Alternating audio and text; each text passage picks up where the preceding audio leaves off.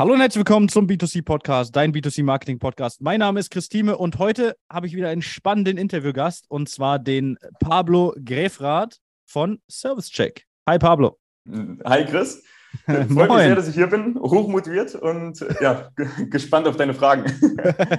hochmotiviert klingt auf jeden Fall schon mal sehr gut. Das wirst du auf jeden Fall heute brauchen. Ich denke, es wird ein etwas längeres Gespräch. Wir haben ja schon knapp eine halbe Stunde Vorgespräch gehabt. Von daher würde ich einfach ja mit dem persönlichen starten.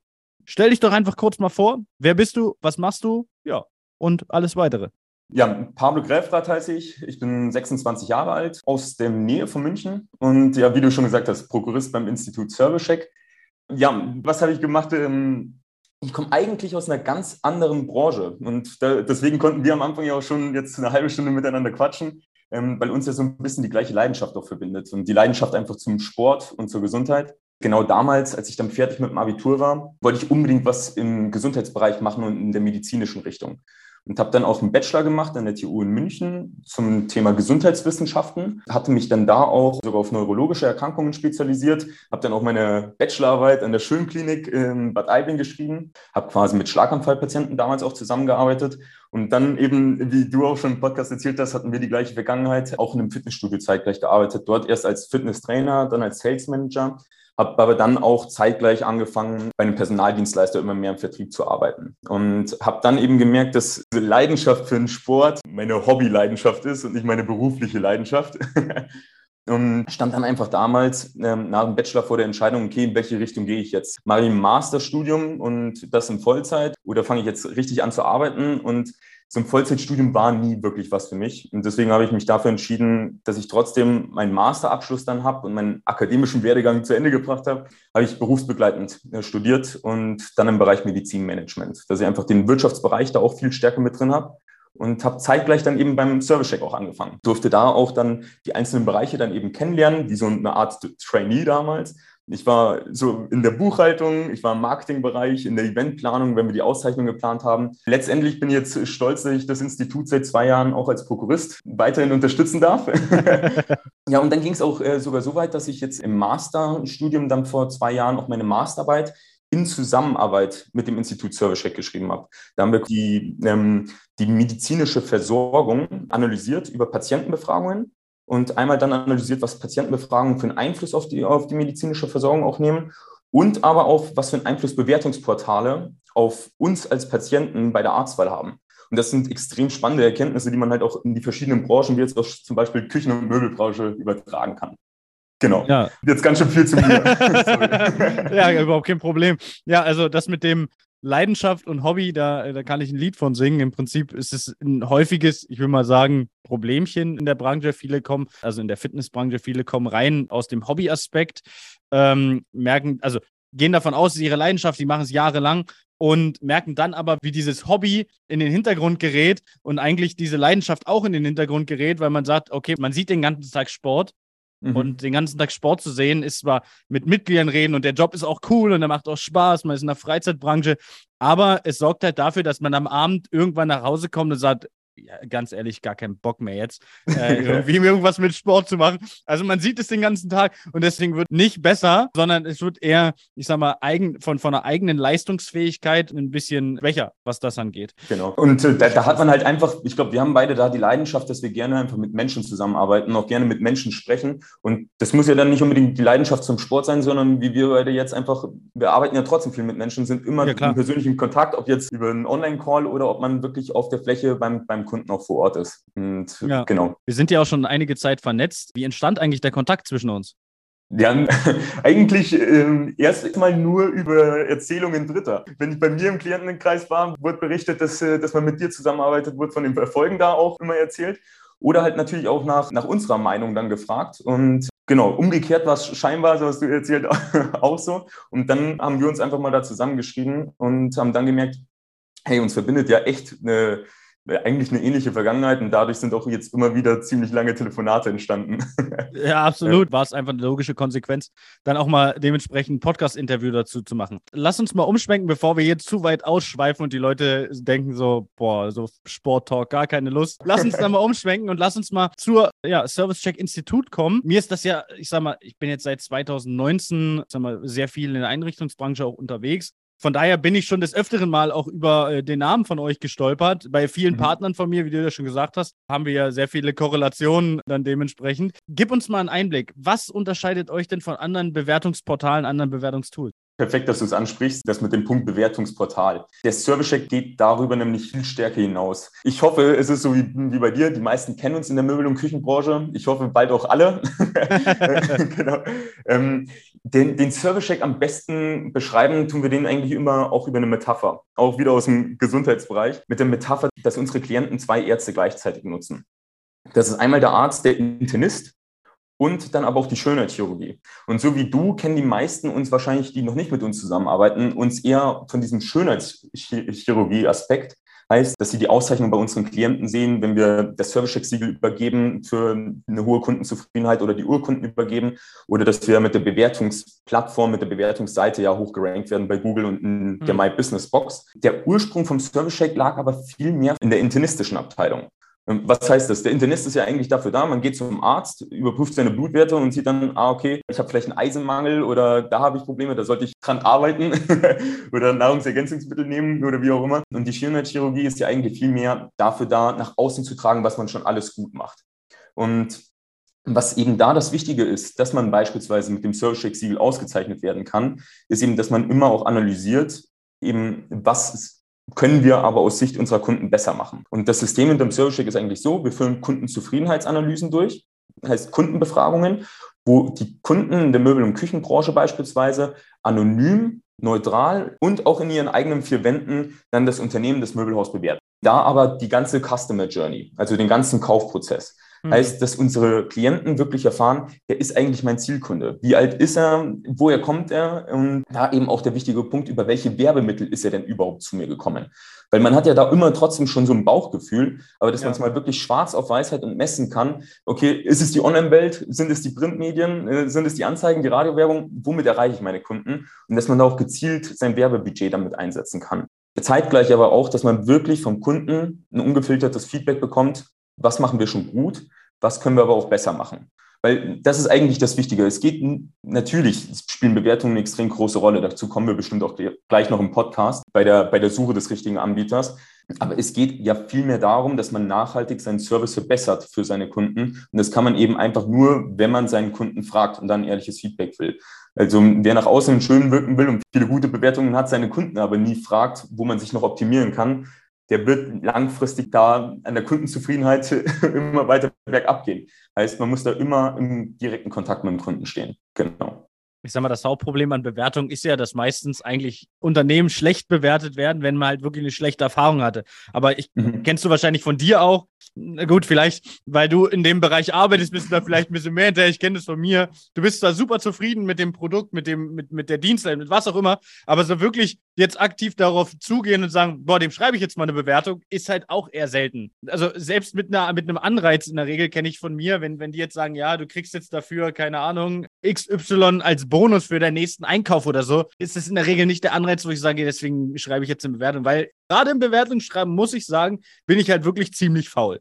So, und ich ja. denke, da erkennen sich auch viele, viele Hörer wieder, weil die sagen, wenn es mal richtig auf gut Deutsch Kacke war, dann schreibe ich eine Bewertung. So, ich hätte auch am liebsten, ich habe dir gerade die Story von gestern aus dem Baumarkt erzählt, am liebsten hätte ich dem, aber nur dem Verkäufer eine schlechte Bewertung geschrieben. Dafür, dass er mich angelogen hat. So, am Ende mache ich es ja trotzdem nicht. Außer die Enttäuschung war halt super hoch. Dann schreibt man noch eine Bewertung und sagt, ey, ich muss andere davor beschützen, dass die das, dass die das nehmen, kaufen, was weiß ich. Das ist halt so ein, so ein, so ein, so ein Riesenthema. Und deswegen finde ich, diese Bewertungen sind ja wichtig. So, die Leute checken das, die Leute gucken sich das an und, und, und gehen vielleicht doch deswegen los. Gibt es da eine, gibt es da eine Zahl, wie viele Leute eine Bewertung schauen und dann, ähm, ich sage mal, zum Kunden werden bei dem jeweiligen mhm. Unternehmen?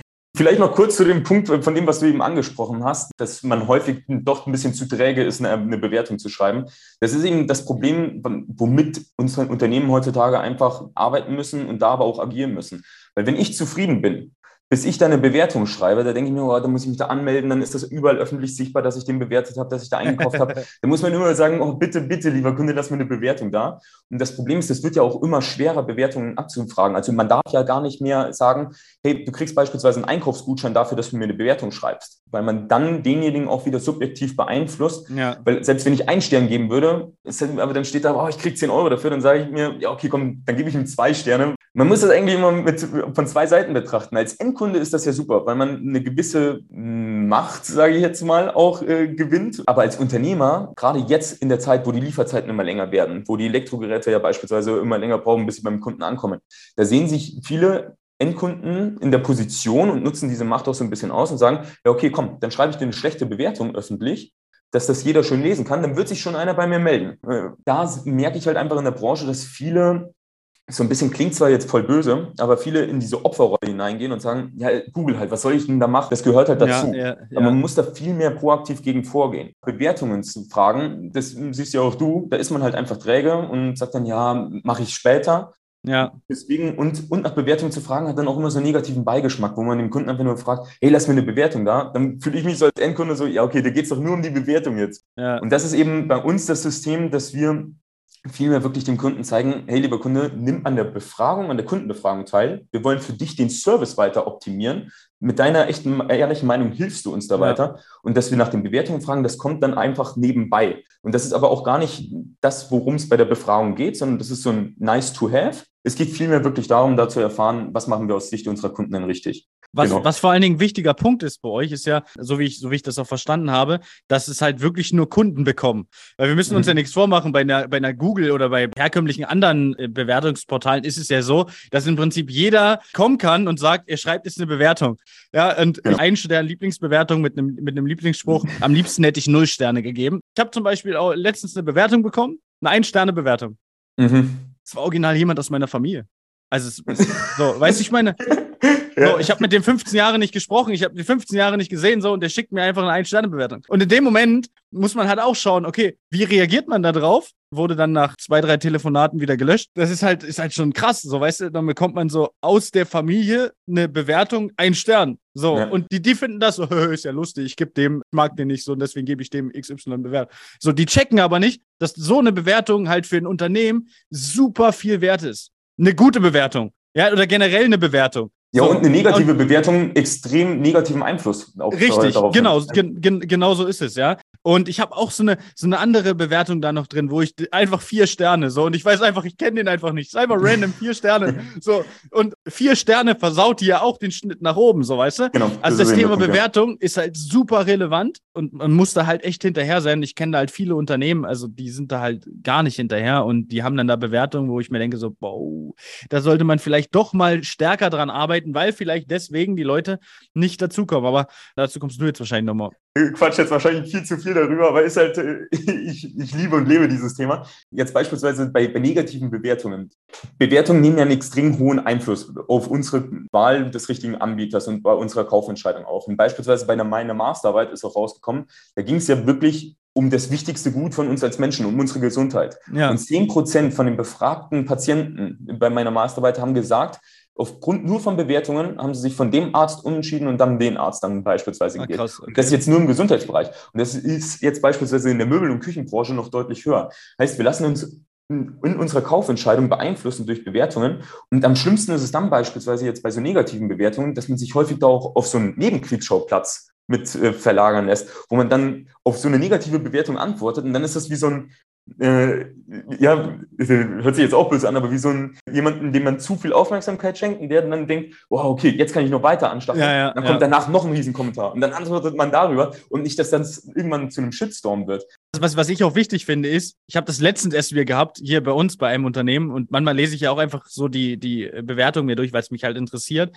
Und man muss halt doch aufpassen, was man antwortet und wie das, ja. was ich schreibe darauf, wie ja. kommt das vielleicht auch bei einem anderen an? Weil manchmal ist es so, man liest eine Antwort auf die Bewertung und denkt sich, das ist nicht böse gemeint, aber so wie du das jetzt geschrieben hast, um Gott, das kannst du so nicht schreiben. Das klingt, ja, genau. als, würdest, als würdest du dem, also das klingt wie, du siehst es nicht mal ein, dass ihr da Mist gebaut habt. So, ja. weißt du? War übrigens ein Fitnessstudio. ja, also da gibt es Dinge, da muss man einfach, äh, ja, ich sag mal, den Fokus verstärkt drauflegen und mal gucken, ah, wie artikuliere ich mich auch in der Schreibweise, ja, in, in, was ich rüberbringe, weil am Ende ist geschrieben halt anders als gesagt. So, ja. im Geschrieben kriege ich Ironie, Sarkasmus, ja, äh, kriege ich da gar nicht rüber, außer mit extrem vielen Emojis, was dann auch wieder komisch aussieht. Ist halt einfach schwierig, Emotionen rüberzubringen die halt mhm. einen Satz irgendwie vielleicht doch in was Positives wandeln.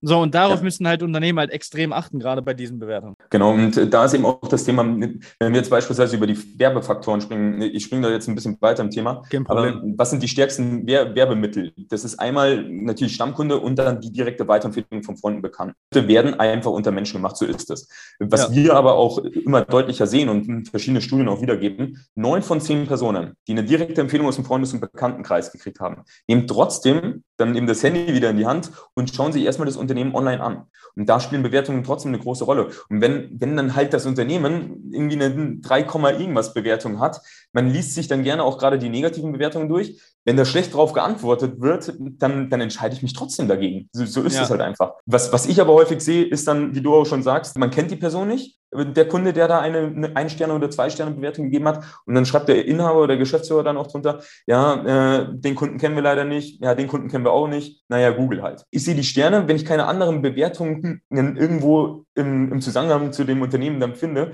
dann sage ich, okay, da gehe ich nicht hin. Deswegen, es wird immer wichtiger, es beeinflusst uns in unserer Kaufentscheidung und man muss da proaktiv mit vorgehen. Und da freuen wir uns halt, ja. wenn wir jeden Klienten dabei unterstützen können. Kannst du uns einen kurzen Einblick dazu geben, wie Service Check eigentlich so entstanden ist? Also ein bisschen was zur Geschichte? Mhm. Ja, also der Service Check ist vor circa acht Jahren entstanden. Mein Vater hatte den Service Check ja damals gegründet und äh, er war als deswegen auch in der Möbelbranche und Küchenbranche so stark aktiv. Er war damals auch Geschäftsführer von verschiedenen Möbelhäusern an verschiedenen Standorten und mein Vater ist so ein Zahlen, Daten, Fakten-Typ. Der hat immer gerne alles analysiert, damit er genau immer sehen kann, okay, wenn ich jetzt das tue, wie reagieren unsere Kunden dann darauf, mhm. wie verändern sich unsere Umsatz- und Verkaufszahlen und so weiter und so fort. Und zu allem hat er immer Daten. Bloß zur Kundenzufriedenheit, das war nicht messbar. Und dass er da einfach wirklich die Möglichkeit hatte, die einmal die Kundenzufriedenheit wirklich zu messen, aber auch frühzeitig zu erkennen, verändert sich das Einkaufsverhalten meiner Kunden, verändern sich die Wünsche meiner Kunden und verändert sich aber auch mein Team, also die Freundlichkeit meiner Mitarbeiter und auch die Motivation im Team.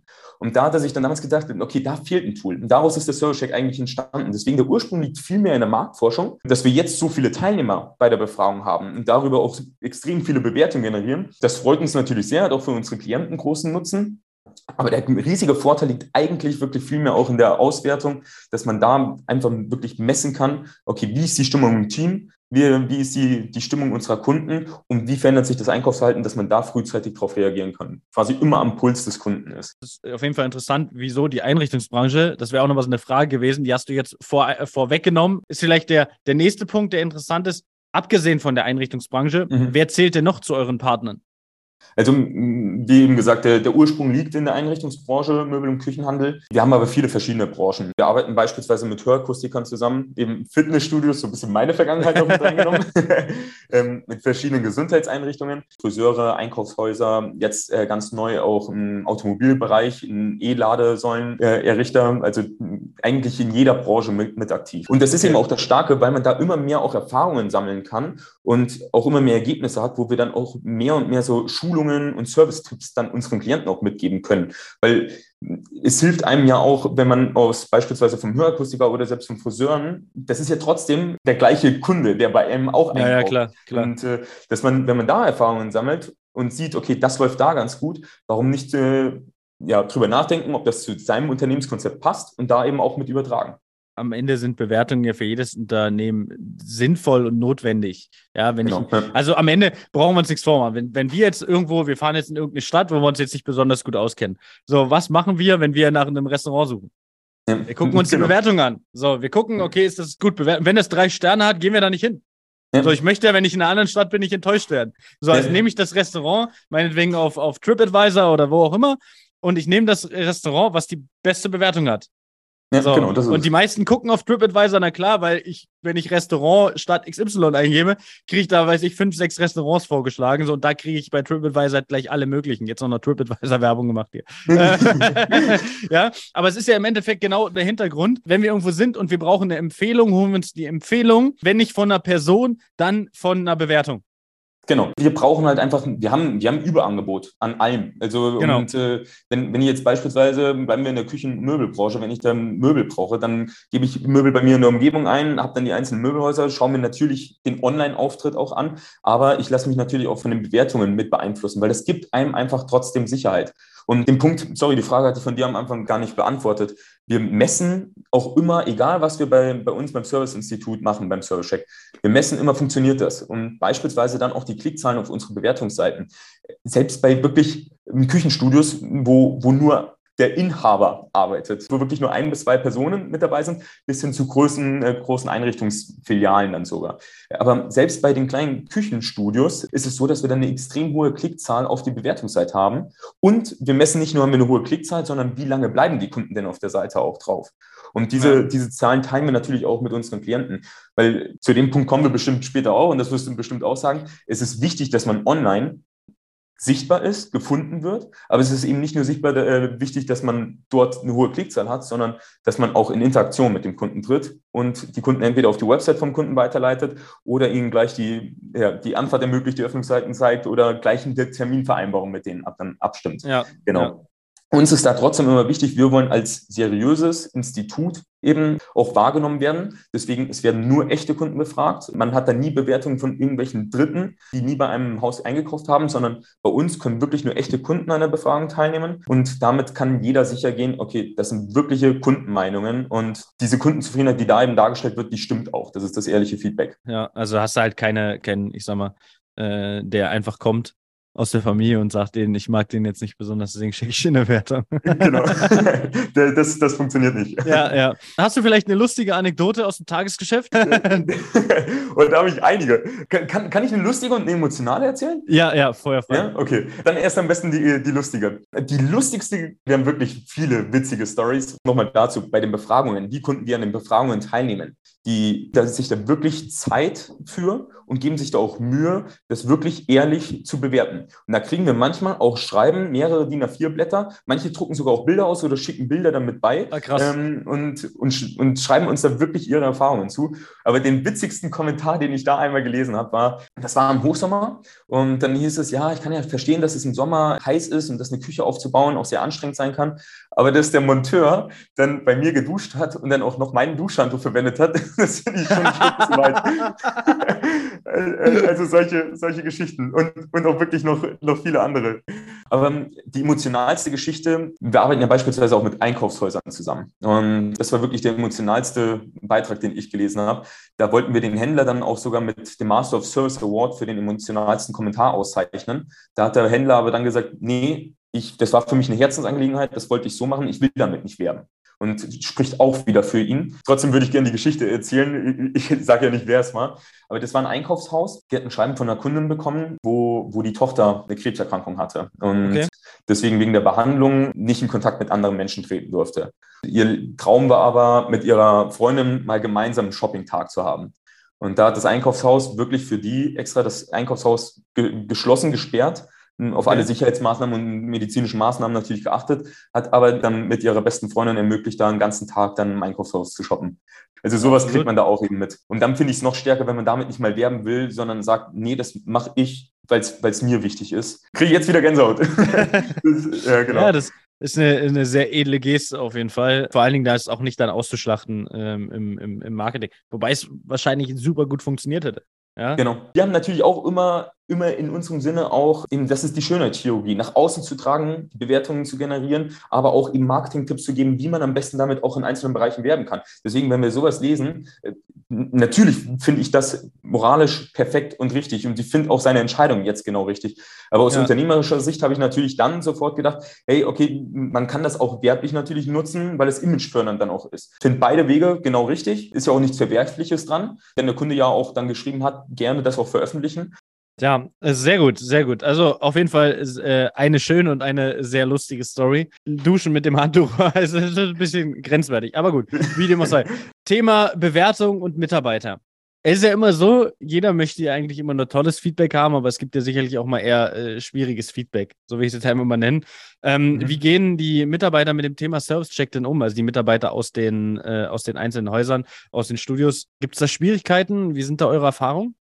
Genau, also mh, da ist eben der Punkt, der Service Check äh, wieder eine Metapher. Man äh, immer, immer mit, äh, mit Geschichten und Metaphern arbeiten. Der Service Check ist wie eine zarte Pflanze, ähm, die erstmal Wurzeln fassen muss und dann erblüht diese Pflanze quasi. Und ja. deswegen ist es uns auch wichtig, wenn jemand bei uns beim Service Check beginnt, dass man eben nicht nur mit dem Inhaber oder mit dem Geschäftsführer darüber spricht, sondern dass man auch direkt Formulierungshilfen für die Mitarbeiter gibt, die Mitarbeiter auch mit ins Boot holt und dann eben erklärt, der Service Check ist jetzt nicht Big Brother is watching you und jetzt erfahre ich endlich, was, was da alles schief läuft, sondern wir merken wirklich, dass durch den Service Check auch die Mitarbeiterzufriedenheit dann weiter steigt. Hat, hat verschiedene Gründe. Kundenzufriedenheit, ähm, wenn die Kundenzufriedenheit höher ist, ist auch die Mitarbeiterzufriedenheit höher, ähm, weil das Image einfach stärker ist und bei den Monteuren natürlich auch immer bessere oder die Verkäufer immer besseres Feedback bekommen. Ja. Ähm, was man dann auch sagen muss, zweiter Punkt, wer wird in den Bewertungen am häufigsten genannt? Das sind die Mitarbeiter, also die Verkäufer, Berater und die Monteure. Da ist es aber wichtig, dass man in Teambesprechungen das eben auch mit hervorhebt. Also vor dem gesamten Team die Mitarbeiter dann auch loben und sagen, hey, äh, sag jetzt mal, äh, hey Stefan, wieder einen tollen Kommentar bei dir gelesen und dass man die da eben auch schön motiviert, weil jeder ist, jeder liebt es, gelobt zu werden. Das ja. ist einfach menschlich und äh, es, es ist ja auch mir als Monteur trotzdem wichtig, dass, dass der Endkunde meine Arbeit schätzt und, äh, und das natürlich auch nach außen getragen wird, was ich für einen super Job mache. Das ist einem ja selber auch extrem wichtig. Und was man auch sagen muss, wenn man eben die Mitarbeiter mit ins Team holt, sorry, jetzt klingelt sogar, wenn man die Mitarbeiter mit ins Team holt, ähm, dann, dann kommt von den Mitarbeitern auch die besten Ideen, die besten äh, Service-Ideen. Da haben wir einen Klienten, ähm, darf ich auch sagen, weil wir mit ihm auch ein Interview geführt haben, ähm, Möbelkönig äh, in, in Kirchheim und Tertek. Ja, ja. Und äh, der hat beispielsweise, ähm, führt dann auch immer Teambesprechungen durch und sagt dann und spricht das genauso an. Sagt dann, ey, wir haben, sind da stark, wir sind da stark. Da in dem Bereich, da haben wir noch ein bisschen Optimierungsbedarf. Das ist zwar nicht schlecht, aber da könnten wir noch ein bisschen was besser, besser machen. Was habt ihr denn für Ideen? Und wenn man die Mitarbeiter mit ins Boot holt, die, die haben super Ideen. Bei dem war es so, die hatten eine Bäckerei unten im, im mhm. Haus ähm, im Unternehmen. Und dann haben die gesagt, hey, dann lass doch da in der Früh Brötchentüten holen. Dann haben sie extra so, äh, also Brötchen holen oder Semmeln holen, haben extra so Brötchentüten gestaltet mit dem Möbel König Logo drauf und ja. sind dann bei den ersten Kunden, wo sie waren, haben sie Frühstück mitgebracht zum Kunden. Ja, perfekt. Also da, und, und das sind die Ideen aus, äh, aus den Mitarbeiterkreisen. Heißt, es hat eigentlich nur, nicht eigentlich, sondern es hat nur Vorteile, wenn man aber wirklich den Service Check richtig nutzt und die Mitarbeiter mit ins Boot holt. Weil nur im Team ist man eben stark. Das, das hilft nicht, wenn man selber das durchführt und nur mit den Auswertungen arbeitet.